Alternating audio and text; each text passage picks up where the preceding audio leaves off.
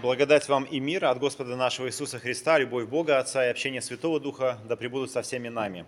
Мы встанем, чтобы услышать Евангелие сегодняшнего дня, записанное евангелистом Матфеем, глава 11, стихи чтения с 11 по 19. Господь наш и Спаситель Иисус Христос сказал, «Истинно говорю вам, из рожденных женами не восставал больше Иоанна Крестителя, но меньше в Царстве Небесном больше его. Одней же Иоанна Крестителя до ныне Царство Небесное силою берется, и употребляющие усилия восхищают его. Ибо все пророки и закон прорекли до Иоанна. И если хотите принять, он есть Илья, которому должно прийти. Кто имеет уши слышать, да слышит. Но кому, уподо... Э, кому уподоблю род сей – он подобен детям, которые, сидя на улице и обращаясь к своим товарищам, говорят, «Мы играли вам на свирели, и вы не плясали. Мы пели вам печальные песни, а вы не рыдали. Ибо пришел Иоанн, не ест, не пьет, и говорят, в нем бес. Пришел Сын Человеческий, ест и пьет, и говорят, вот человек, который любит есть и пить, э, есть и пить вино, друг мытарям и грешникам, и оправдана премудрость чадами ее. Аминь. Это есть Святое Евангелие. Слава тебе, Христос. Присаживайтесь, пожалуйста.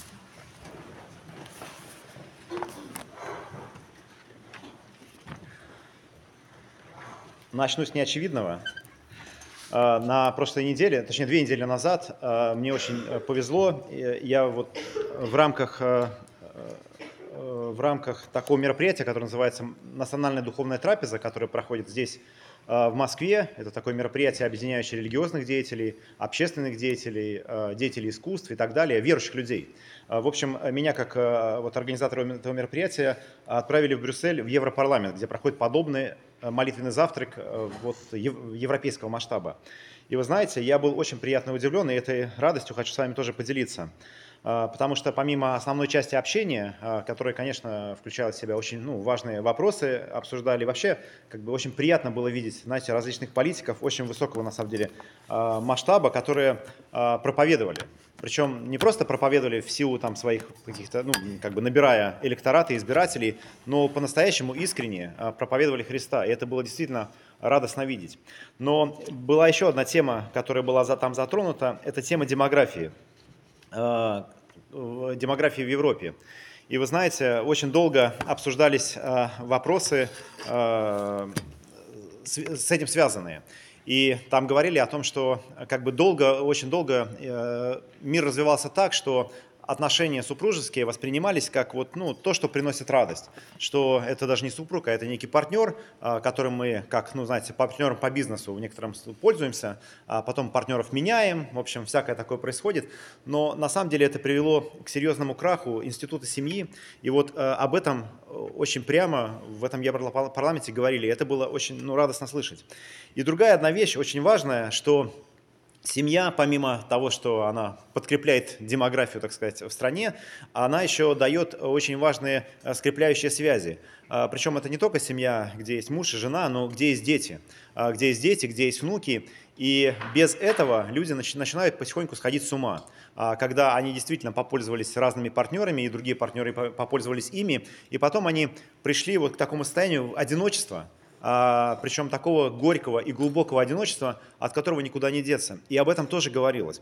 И вы знаете, я понял, что э, церковь – это тоже такое немножко э, семья, но очень шире э, которая объединяет не только одиноких людей, а вот в смысле там, знаете, не женатых, не замужних, но одиноких людей, которые понимают свое такое, знаете, одиночество человечества, человеческое, общечеловеческое одиночество здесь на земле.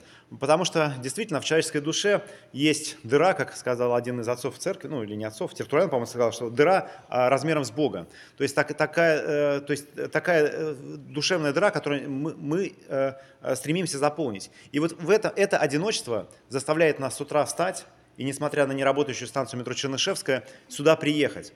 Потому что вот здесь это воссоединение происходит. И вот можно сказать, что через через сеяние слова а, происходит ну, другой демографический бум. А, люди а, соединяются со Христом, потому что Христос жених, мы, как церковь, его невеста. Но тема сегодняшнего богослужения «Приготовьте путь Господу».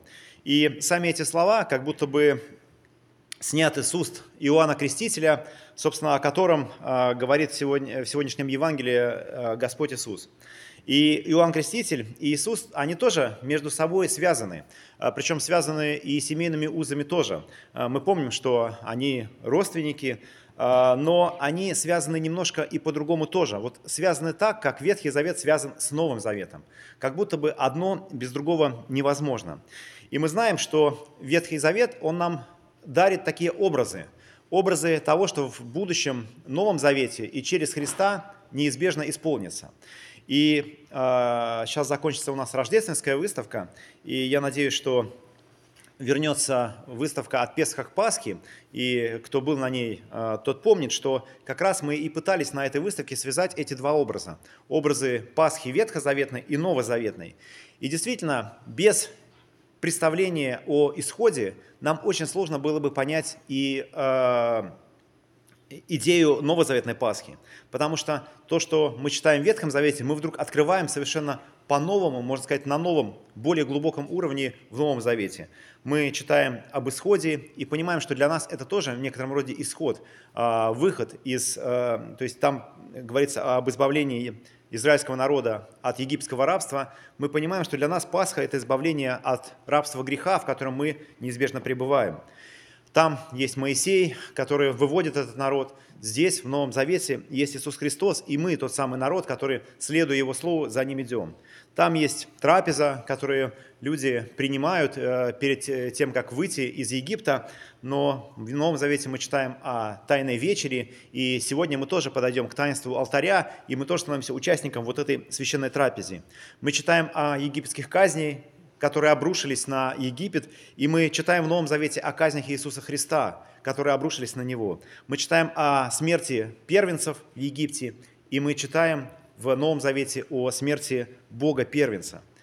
И действительно, вот эти два события, они очень связаны. И, кстати, вот если размышлять уже в рождественском контексте, есть ли что-нибудь в Ветхом, есть ли что-нибудь, кстати, в Ветхом Завете э, про Рождество? Образ Рождества, да, есть? Ну, конечно, есть. Это правильный ответ. А что? Мне кажется, это Рождество Моисея. А, потому что Моисей – это ветхозаветный Христос. И если вы помните, то его Рождество, оно тоже связано с рядом событий, которые перекликаются с новозаветным Рождеством. Он рожден в тайне, а он а, чудом скрывается и избегает смерти. Вот когда, я напомню, что подобно избиению вифлеемских младенцев, тогда, в те времена, египетские солдаты убивали еврейских мальчиков. И вот Моисей, подобно Иисусу, ну, как бы спасается а, от этого. Ну, и Египет, конечно, там э, спасение Египет, там, а, а у Моисея спасение – это египетский царь, по сути, а точнее, а, а, принцесса, которые его вылавливают. Но точно такую же связь Нового и Ветхого Завета мы видим в этих двух фигурах. фигурах Иоанна Крестителя и Иисуса Христа. Мы читаем о Благовещении. Сначала, ведь когда мы открываем Писание, сначала Благовещение священника Захария – Потом мы читаем о Благовещении Девы Марии. А, мы читаем о Рождестве Иоанна, потом мы читаем о Рождестве Иисуса Христа. А именно речение Иоанна, именно речение Иисуса Христа.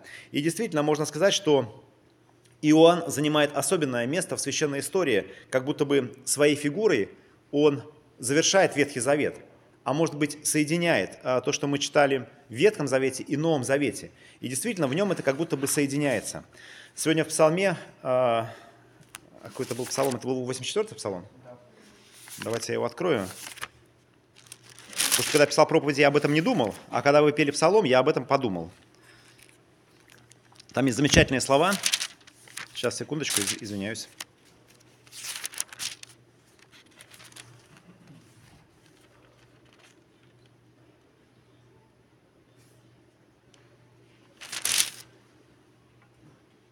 Милость и истина встретятся, правда и мир облабзаются. А, вот эти слова а, сегодня меня а, в пении псалма покорили, потому что кажется, что это вещи, вещи несовместимые. Как иногда людям со стороны кажется, что несовместим Бог Ветхого Завета и Нового Завета. И часто так и говорят, причем не то, чтобы я, ну, кто-то там читал и углублялся в этот вопрос, но вот Ветхозаветный Бог, он какой-то злой, он в потопе топит людей, а, вот, а Новозаветный Бог, он какой-то добрый, такой Бог любви. И эти, эти вещи, они действительно, кажется, что они, их невозможно соединить, как невозможно соединить милость и истину. Потому что, знаете, есть истина, и вот там есть э, милость, истина, и правда, и мир – такое ощущение, что они идут в разрез друг с другом. То есть есть понятие о истине, о правде, которое очень грубое, очень резкое. Знаете, вот я, знаете, это любят, люди любят говорить, вот я кому-нибудь прям правду вот вообще в лицо скажу. Такое ощущение иногда что звучит, что э, кому-то плюнул что ли в лицо или что-то такое. И иногда действительно правда, она для нас очень, ну, такая губительная, и она ничего не носит, не носит э, ничего общего с миром. И, и как, э, собственно, истина не носит э, ничего общего с милостью. Но все-таки они встречаются – и это происходит э, в, в Иисусе Христе. Потому что Он есть э, истина не в нашем человеческом представлении, та истина, которая грубо рубит и грубо отделяет одно от другого, но истина, которая приходит к нам с любовью. И может быть в этом, скажем так, уже начало служения э, Иоанна Крестителя, потому что его фигура, она как будто бы тоже это в себе объединяет. Даже его проповедь в пустыне звучит, с одной стороны, как суровый закон. И вообще, когда читаешь Иоанна, э, иногда я ему завидую резкости его слов и думаю, наверное, когда-нибудь и я наберусь смелости, и вы придете на богослужение, и я скажу, на вас там буду обзываться там, порождение ехидны и прочее. Но мне трудно такое представить, что люди, они приходят в пустыню это слушать, и там так прямо очень, знаете, вот как будто бы действительно правду в лицо, в лицо говорят, очень-очень уж грубо. Но с другой стороны, его проповедь, она и о Евангелии тоже – она, она в себе соединяет эти две как бы несовместимые вещи – закон и Евангелие. Он говорит, покайтесь и веруйте в Евангелие. И даже в той э, известной цитате, которая сегодня была прочитана из пророка Исаия, ведь э, ее использует Иоанн в своей проповеди, э, говорится о вечном слове. С одной стороны, что человеческая жизнь – это трава, которая увядает, и ничего от нее остается. С другой стороны, засыхает, да, цвет ее увядает. А с другой стороны, есть Слово Божье – которое пребывает вовек, пребудет вечно. И вот, собственно, об этом, наверное, Иоанн Креститель и возвещает, о том слове, которое придет в этот мир. Он перстом указывает на Христа и говорит, что вот Агнец Божий, берущий на себя грехи мира. Ведь, по сути, в этом есть рождественский праздник. Вечное Слово пришло в этот увядающий мир – Нету э, смысла скрывать, что этот мир увядает. Все проходит, все ну, как бы, э, теряет э, не только свой цвет, но и силу, и, и все остальное. Все как будто бы в этом, времени, в этом мире временное. Но в этот временный мир приходит нечто вечное. Это и есть Слово Божье. И если так, ну, грубо тоже говорить о том, э, где мы с этим можем встретиться, вот здесь мы можем с этим встретиться. И если мы чувствуем такое одиночество, то это одиночество нашей вечной души э, в этом временном мире – Наша душа, которая тоже имеет вечную, ну, как она вечная, она тоже в этом временном мире страдает. И вот приходя сюда на богослужение, читая Священное Писание, подходя к алтарю, мы встречаемся вдруг с чем-то вечным. И вот наша душа, она как будто бы ну, немножко напитывается, немножко э, получает э, то, э, то, что она ищет. И в сегодняшнем Евангелии мы прошли, что Иоанн назван пророком Илии. И почему это так важно? А, Причем это настолько важно, что Иисус использует а, свой знаменитый риторический прием, а, который подчеркивает важность сказанного, и звучит он так. «Кто имеет уши слышать, да слышит». То есть то, что было сейчас произнесено, оно предельно важно. А дело в том, что Илия должен прийти до Мессии и приготовить ему путь. Как мы знаем, до Рождества Иисуса Христа пророки молчали 400 лет – то есть было действительно такое время, в котором погрузился мир, и это время ожидания. И вот время Адвента – это тоже время ожидания, и время ожидания, ну, можно сказать, в трех таких плоскостях. С одной стороны, мы ожидаем праздника Рождества, а, Напоминаю, что через неделю мы его дождемся. И мы действительно как бы через пост, через, э, э, через э, чтение Священного Писания, через темы, которые нам наш литургический календарь подкидывает, мы готовимся к тому, чтобы подготовить себя к Рождеству, к этому празднику и достойно к этому подойти. С другой стороны, мы подобно тем людям, которые жили вот в этот межзаветный период, 400 лет, находятся в ожидании, а, когда это закончится. То есть это находится в безмолвии Божьем для того, чтобы э, встретить э, Рождество. И мы тоже, ну, как бы погружаемся в это ожиданием. Мы становимся сопричастниками э, вот этого межзаветного периода. Ну и, конечно, мы ожидаем второго пришествия. Об этом я скажу чуть позже. Но если мы действительно подумаем о вот том времени, когда люди ожидали э, прихода Мессии. Давайте, знаете, что сделаем? Откроем Священное Писание. А у вас есть Священное Писание? На телефонах же у всех есть? Да. А вы помните, как заканчивается вообще Библия? Мы об этом чуть попозже. А вы помните, как заканчивается Ветхий Завет?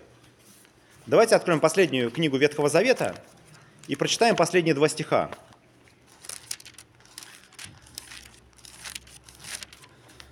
Это пророк Малахия, 4 глава, 5-6 стих, последнее. И вот что там написано. «Вот я пошлю к вам Илию, пророка перед наступлением Дня Господня, великого и страшного. И он обратит сердца отцов к детям и сердца детей к отцам э, их, чтобы я, придя, не поразил землю проклятием». И вот эти последние два стиха нам возвещают о том, что День Господень будет предварять пророк Илия – что Господь пошлет пророка Илии. И поэтому вот те слова Христа по отношению к Иоанну Крестителю, они такие важные. И здесь действительно надо понимать, что э, то, что он говорит про него, это, э, э, это на самом деле он говорит не столько про Иоанна, сколько про себя. То есть если Илия придет перед Мессией, и Господь указывает на Иоанна, как на э, пришедшего Илию, это по сути означает только одно, что Господь Иисус ну, и есть Мессия. И для нас это сегодня очевидно – мы даже называем Иисус Христос. Слово Христос и означает слово Мессия. То есть по-гречески Христос, по-русски помазанник или царь, а, а на иврите Мессия. И сегодня мы это понимаем. Но он в этой проповеди, а, показывая на Иоанна, на самом деле говорит о себе, что, что раз пришел Илья, то за ним уже следует и Мессия, тот, на которого, собственно, и показывает э, Иоанн. Но как это сегодня перекликается с, той, э, с нашим сегодняшним временем? А на самом деле э, перекликается напрямую. И здесь, знаете, тоже есть такой интересный образ, который приводит Христос. Я еще раз его прочитаю. «Э, «Но кому уподоблю род сей? Он подобен детям, которые, сидя на улице и обращаются к своим товарищам, говорят – мы играли на свирелях, и вы не плясали, мы пели вам печальные песни, и вы не рыдали. Ибо пришел Иоанн, не ест, не пьет, говорят, в нем бес. Пришел Сын Человеческий, ест и пьет, говорят, вот человек, который любит есть и пить вино, друг мытрям и грешникам, и оправдано премудрость чадами ее. И это действительно, он говорит по, про род сей, но это свойственно и нашему роду, а, который тоже недоволен ничем, а, который, знаете, я даже вот ну, в своей, скажем так, пасторской практике иногда а, вот слышу такие обиды, вот как, как мы здесь, знаете, вы, вы тут не плясали, мы там пели, вы тут не плакали, а мы, знаете, печальные песни пели. А вот бывает с двух сторон. С одной стороны, а, знаете, ну, как бы обвиняют, э, что ну там, вот знаете, там церковь, она лезет там куда не надо, там в какие-то вот там семейные отношения или куда-то там, не лезьте вообще, вы не имеете права. А другой кто-то скажет, вот я живу себе как живу, а меня там никак не обличают, и наоборот, мне об этом ничего не говорят. И ты, ну, как сказать, и как будто бы заранее вот есть какие-то обиженные люди, вот как не сделай, так э, все равно не угодишь. А, вот Иоанн, он не ел, не пил, но вот это не угодишь, это плохо. А э, Иисус ест и пьет, нет, это тоже плохо. И вот действительно род сей, как будто бы все плохо. И иногда тоже от церкви а, требуют, говоря о том, что мир меняется, все меняется, и вот церковь, она тоже должна стать, ну, как бы тоже немножко измениться. Но когда церковь ну, немножко меняется, а на самом деле отворачивается от э, Священного Писания, тогда получается вот, вот эта ситуация, что а кому она нужна? От нее также ну, люди, от, люди отворачиваются. И действительно, если в нашей душе уже, знаете, заранее есть вот такое ну, отрицание, то что бы ни менялось, нас, на, нас, нас это не интересует. Но возвращаясь э, к сегодняшним э, Э, к, э, размышлению об Иоанне Крестителе, насколько это перекликается с э, нашим временем. А на самом деле очень сильно перекликается. Поэтому давайте откроем конец Библии, книгу Откровения, и прочитаем последние два стиха, потому что мы живем сейчас в это время. Если мы через чтение последних двух стихов Ветхого Завета, ну, немножко попробовали себя поставить на место тех, кто жил до прихода Христа, то давайте себя поставим на то место, на котором мы находимся – а вот на каком месте мы находимся. Свидетельствующий сие, свидетельствующий сие говорит, ей гряду скоро. Это говорит Христос. Аминь. То есть истина. Ей гряди, Господи Иисусе, это то, что отвечает Церковь Христу. Благодать Господа нашего Иисуса Христа со всеми вами. Аминь. Так заканчивается э, последняя книга Откровения. И мы действительно находимся примерно в такой же ситуации. Примерно в такой же ситуации, как, как, как находились апостолы и как находились те, кто был у, э, рядом с Иоанном Крестителем. Э, которые мы как бы тоже между, ну, условно, того завета, который назван Новым Заветом, и окончанием времени, потому что мы находимся в ожидании Христа. И это действительно очень важный момент и очень важное время. Действительно, с, э, но с, с течением времени вот этот пыл, который выражается «ей гряди скоро», он, конечно, охладевает, к сожалению. И как бы ей гряди или не гряди, вот мы находимся в таком состоянии, как будто бы ну, с опаской. Но на самом деле церковь, она живет, ожиданием Христа.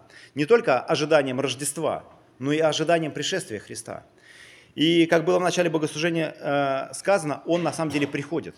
И Он приходит и сейчас тоже, через Слово, через таинство. И это тоже для нас очень важно, что вот что-то идет по кругу. Вы знаете, я когда стоял сейчас в алтаре молился, э, я смотрел на вот этот вертеп, э, который находится в ротонде. И там по кругу крутятся, как на карусели, герои, видите? Это герои Рождества. И можно сказать, что наша жизнь, она тоже немножко так закручена вокруг фигуры Христа. Там внизу лежит э, младенец, точнее не младенец, там лежит ну, ясли, в которой лежит хлеб, как образ Христа, и вокруг него вот такой, вот, знаете, вот наматывают круги вот эти герои Рождества. Но точно так же и наша жизнь, она тоже немножко идет по кругу. Э, прошел литургический год, мы вспоминаем то, что было. Ровно год назад мы, мы также праздновали, э, мы также праздновали Рождество. Но это очень важно, проживать вот эти моменты вновь и вновь. И тем более очень важно приходить на богослужение каждое воскресенье и проживать э, Евхаристию. Потому что это, можно сказать, что второе пришествие, я, очень плохое слово, в миниатюре, потому что это реальное второе пришествие. Потому что через Евхаристию мы соединяемся со Христом. Как если бы Он пришел снова, мы с, ними готовы, мы с ними бы встретились. И вот а, в среду на богослужении был задан вопрос, а готовы ли мы к этому или ожидаем ли мы этого. И знаете, этот вопрос очень конфузит, а, потому что к Евхаристии более-менее мы привыкли. Мы привыкли подходить, преклонять колени и причащаться. Но действительно ли готовы мы к тому, чтобы встретить Христа вот таким а, междометием «ей», то есть радостно встретить? И для нас это очень важно, возвращаться вновь и вновь, по кругу вновь и вновь проходить вот, ну, как бы одно и то же. Потому что, подходя к Евхаристии, мы встречаемся со Христом. Для чего? Для того, чтобы, когда Он придет вновь, нам не побояться с Ним встретиться. Потому что Он пришел сюда действительно э, не с такой, знаете, правдой и истиной, которая просто рубит и перерубает, но на самом деле Он пришел сюда с праведностью своей, и Он, он уже пришел, чтобы нам ее даровать. И Он пришел сюда не чтобы судить, а чтобы окончательно нас освободить. Помолимся. Отец Небесный, мы славим Тебя и благодарим за милость Твою к нам. Мы благодарим, Господи, за правду, которую Ты нам даруешь, э, праведностью. Мы благодарим Тебя за кровь, пролитую на Голгофе, и мы благодарим, Господи, за чудо Рождества, в котором мы уже видим, что наш мир не оставлен, что мы любимы Тобою, что Ты приходишь сюда жертвенный спасающий. Мы просим, Господи, помоги нам действительно не бояться оставить свой грех, не бояться оставить все земное для того, чтобы сегодня, подойдя к алтарю в Евхаристии, соединиться с Тобой, и чтобы не бояться этой встречи, которая неизбежно произойдет у человечества, встречи во время Твоего второго пришествия. Помоги нам, Господи, не только подготовиться к празднованию праздника Рождества, но помоги нам, Господи, действительно подготовить свое сердце к тому, чтобы встретиться с Тобою. Об этом я молюсь во имя Отца, Сына и Святого Духа. Аминь.